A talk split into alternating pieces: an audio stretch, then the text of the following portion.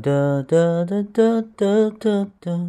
哒哒哒哒哒哒哒哒哒。哒哒哒哒哒哒哒，All I want for Christmas is you。我这个真的跑了得有四五个不同的调吧，但大家应该听出来我唱的是什么了。没错，啊，已经过完万圣节了。那一年一度，这个我们的女帝玛丽亚·凯莉，那个。就是称霸世界的时候又到了，就圣诞节放《All I Want for Christmas Is You》。嗯，就是时间就真的是一晃而过，可能感觉前两天还是国庆节假期，嗯，马上就已经过完万圣节了，然后再马上就一年就过去了。还是很快，比这个更快的呢，是我要出发去比利时的行程。哦，我最近嗯已经开始陷入了这种准备的焦虑，嗯，事情特别多，特别纷杂，嗯，就有一些不知所措。那我嗯。后来就回了老家，然后就是和父母沟通了自己要出国的这个事情。嗯，沟通可以算是很顺畅，就是我说我决定好了我要出国，然后我已经把工作给辞了，然后我是真的很想去，所以希望就是得到父母的这样的一个理解。然后父母就是我，我母亲还是有一点委屈，有一点伤心，就是想，就是阻止我去。然后我爸爸反倒可能更看开一点，然后他就一直就是暗示我妈，就说：“哎呀，别别那个伤心了，让他去吧。”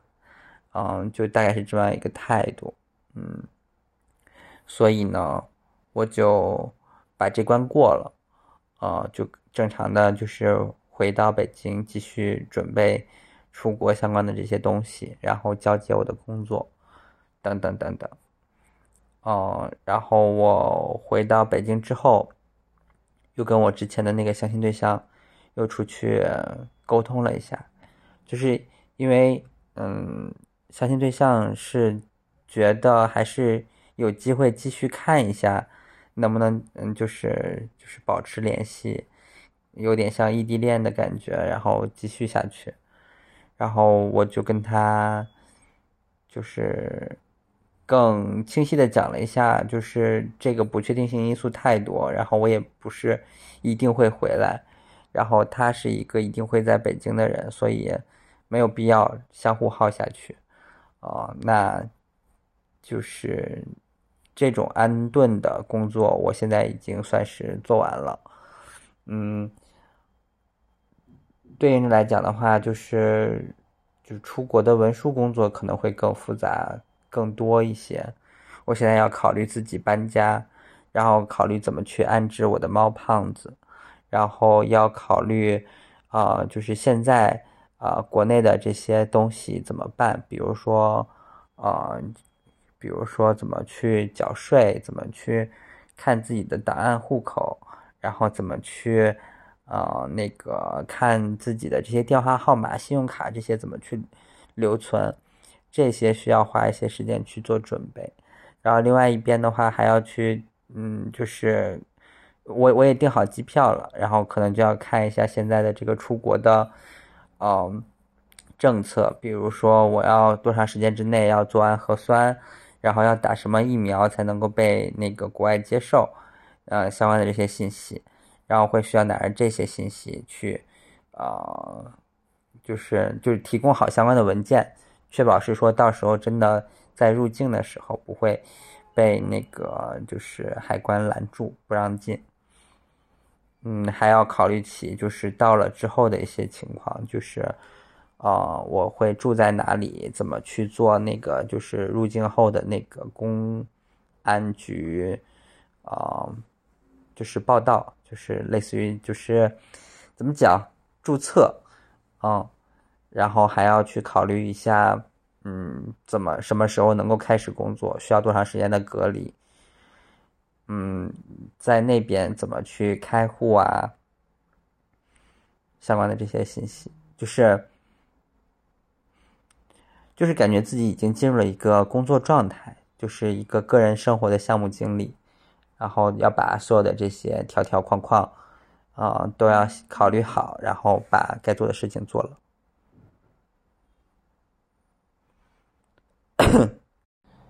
然后最近也就是开始陆陆续续吃起了各种散伙饭，嗯，就都是各种各样的同事，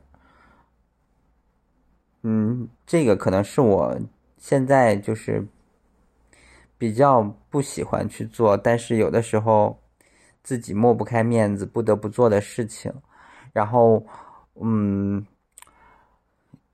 今天就是和一个同事吃饭聊天，就是他就讲是自己曾经从北京搬去上海的时候，然后他就是带着一堆行李，然后坐在车上。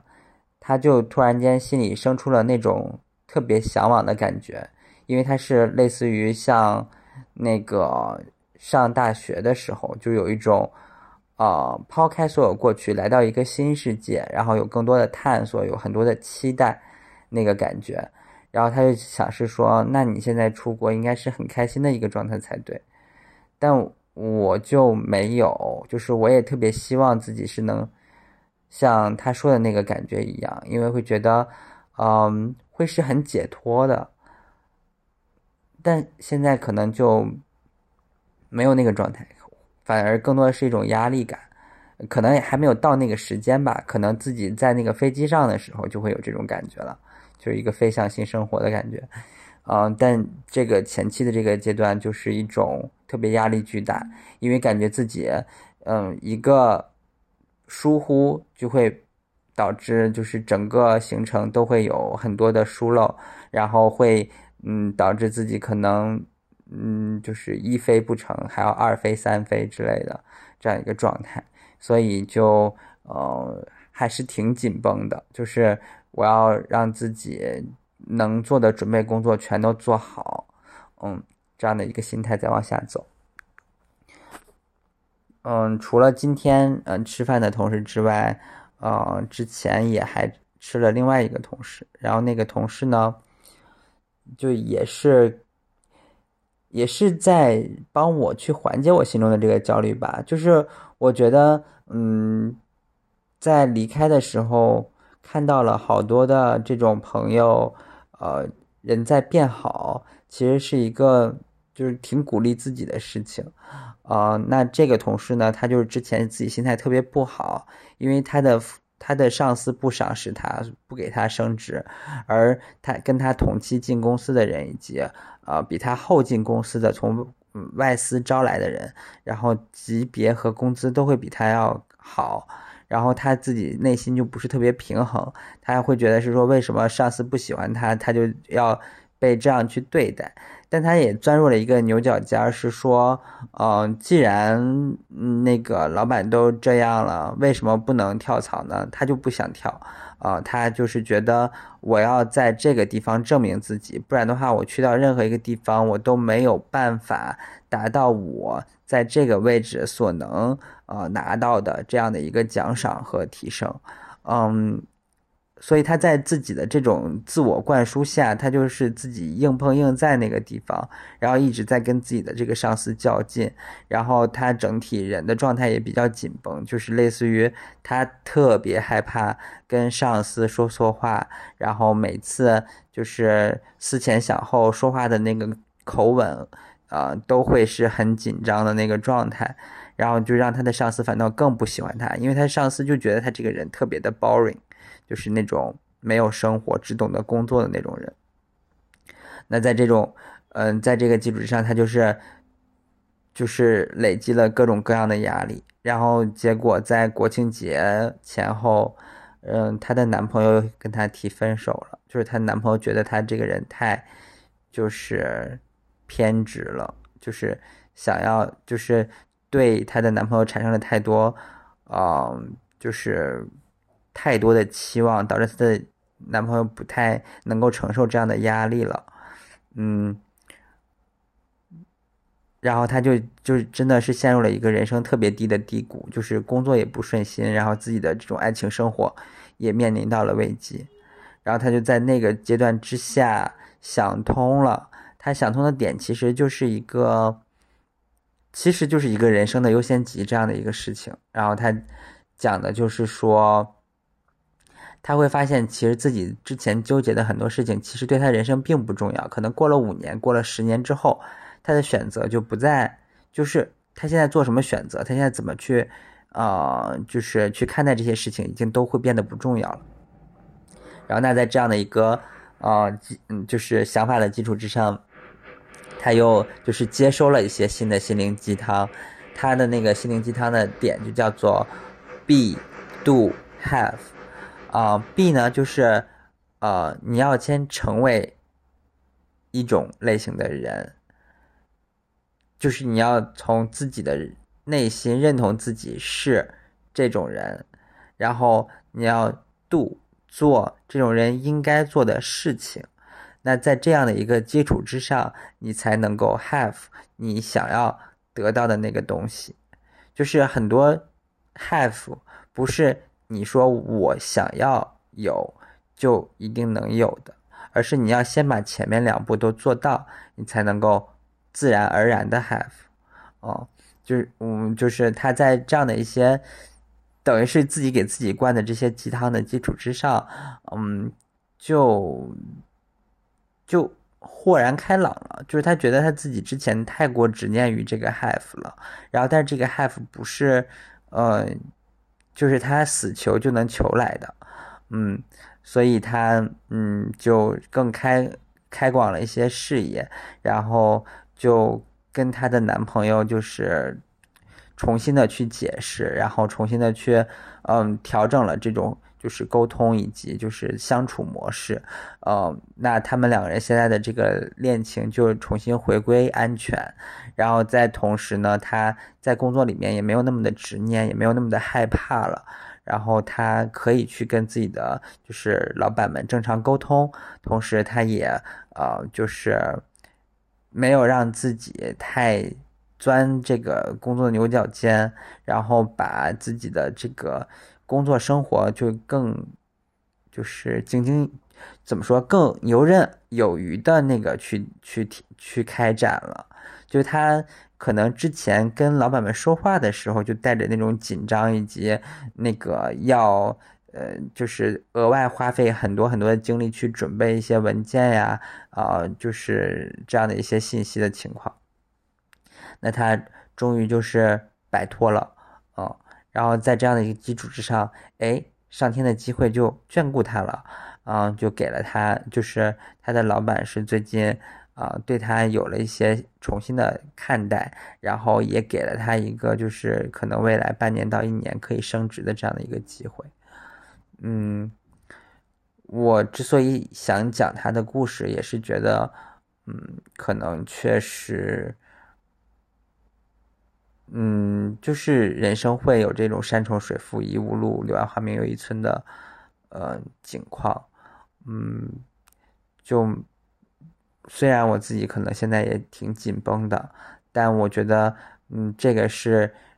就是什么团结、紧张、严肃、活泼里的那个紧张，就是说我要让自己的一切有条不紊，嗯，就是是一个，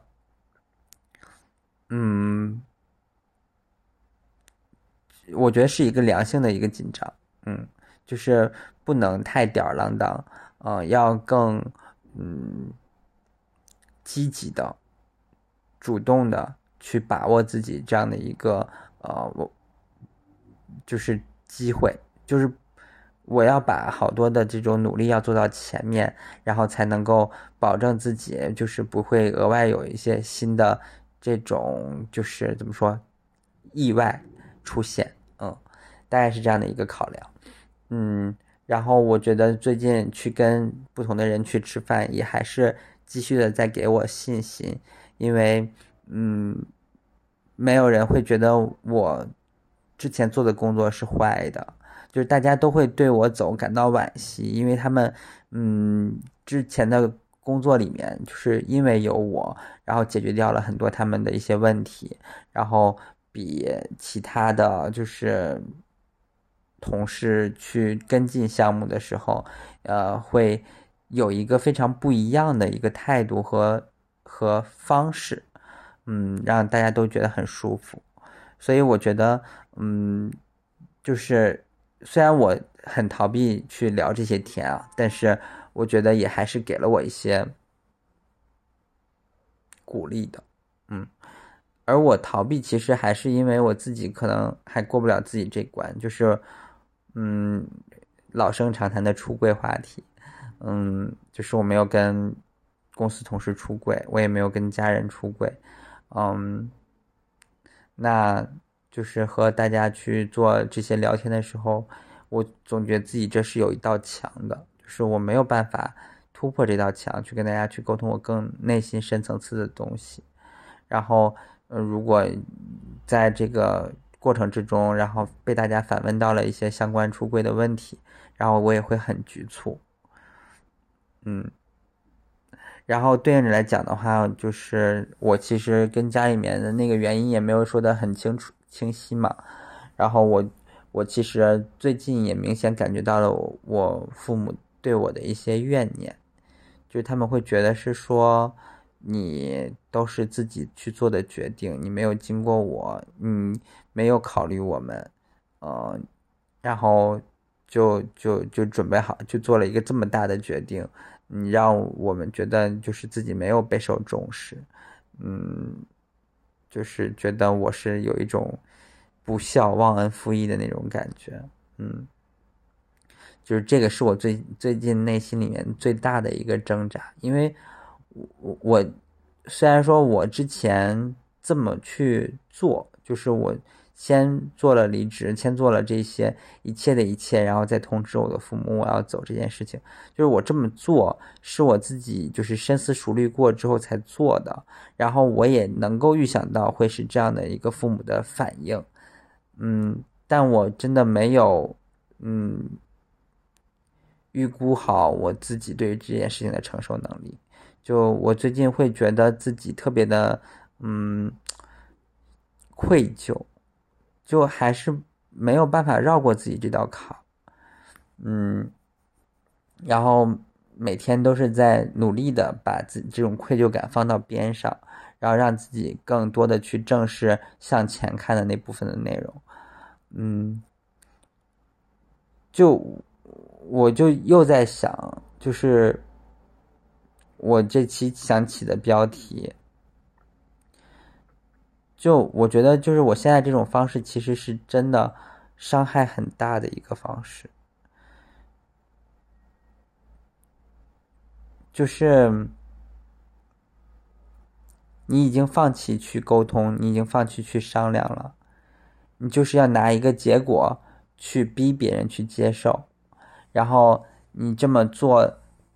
嗯，就是让别人消化的时间很短。就大概是这样的一个形式，就有点是钝刀子的那种感觉，嗯，就就我是觉得，嗯，可能佑嘉她是复仇女神，她能够现场直接回怼，什么什么什么，嗯，反倒感觉我是更可怕的一个复仇女神，就虽然我本意不是复仇。但我现在做出来的那种感觉更像是复仇，就是我现在在复的是报复的是我没有办法好好的去跟父母出柜，没有办法能让父母理解我现在的一个处境的仇给到父母，就想想说你没有办法理解我，那你就去承受这样的苦果吧。就大概是这么一个状态，嗯，但我本意不是复仇，但我做出来的事情就是复仇，嗯，就是这样的一个状态吧。我很不喜欢这种感知，可又有什么办法呢？就是只能向前看了吧。然后我最近其实有一点点动心，是想，嗯，有机会的时候，等在我我再回国，嗯，可能还是会和父母出柜的，因为可能出国之后的心境会有一些变化，然后在可能对父母造成更大的伤害。在父母已经在我为什么会这么做的这个牛角尖里面已经痛苦的不行的时候，然后我会把这个原因给到他们，让他们，嗯，就是觉得，就是让他们就再跳回来一点，觉得是说我现在状态也挺好。就是不要我这个儿子了也挺好，这种状态吧。嗯，悲观了，悲观了。嗯，那怎么办呢？唉，嗯，是这样的。嗯，我也我也没有办法去太好的控制自己现在的情绪，因为。我觉得我的悲观，我的这种愧疚感里面是带着一些对于父母的责备的，因为我父母其实在埋怨我的时候，也讲到是说啊，你这个你也没时间去跟亲戚们去交代，你什么时候跟你的那些亲戚们都告诉他们你要出国了呀？你都没有留这些时间啊，你就已经决定了你就走了。什么都没有管，就留我们老老两口，就是去面对这些亲戚们的问题。就是我能感觉到我父母觉得我整体做这件事情的时候，就完全没有考虑过家，而他的这个家的概念是一个扩大化的概念，就。我觉得重要的人可能就只有我父母、我姐姐这几个人，但在他们的这个概念里面，就是所有的人都很重要，就没有办法呀，我是没有办法把这些人都考虑在我的这个想就是认知里的，他们又没有考虑过我，就是这么多年过去了，也没什么人。就真的会在意过我以后的这个发展怎么走啊之类的，也就几乎就有人关心我都没有，嗯，然后我还就是被我妈沟通过，就是我的姨对我就也会有阴阳怪气的情况出现呢，就是会觉得是说啊，读书读出读出去了又有什么好，还不如老老实实的。在县城里面工作呢，在老老实实在县城里工作，工作还能随时陪在父母身边呢。他出去干啥了呀？就是玩儿就是不稳定。有什么好的？就，唉，就没有办法去和别人同步，因为我跟他们真的已经变得太不一样。就最近，当然也在看那个《再见爱人》那个综艺节目，我其实对这个综艺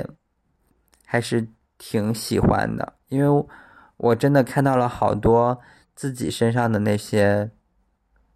认知怪圈、沟通怪圈。嗯，我觉得我自己人最像的是 K K，当然就是也查过了星座之后，就是。他，然后我跟他在回答一些心理测试题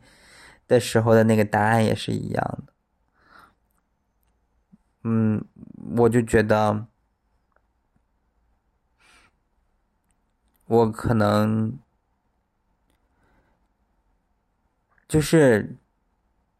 会包裹自己，而且会就是触碰我底线的那些问题，会让我的这个情绪崩溃，以及给到那种负面的这种反馈、复仇式的这种毁灭式的这种沟通，可能性真的很大。就我，我可能真的也是要去继续。去提升自己，把自己做成一个更，嗯，更好的人吧，嗯。然后我也确实是会很迷茫，对于自己的现在未来的一些定义，就。怎么讲？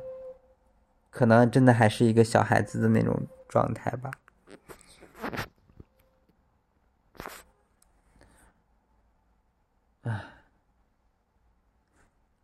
而离去到比利时已经不到一个月的时间了。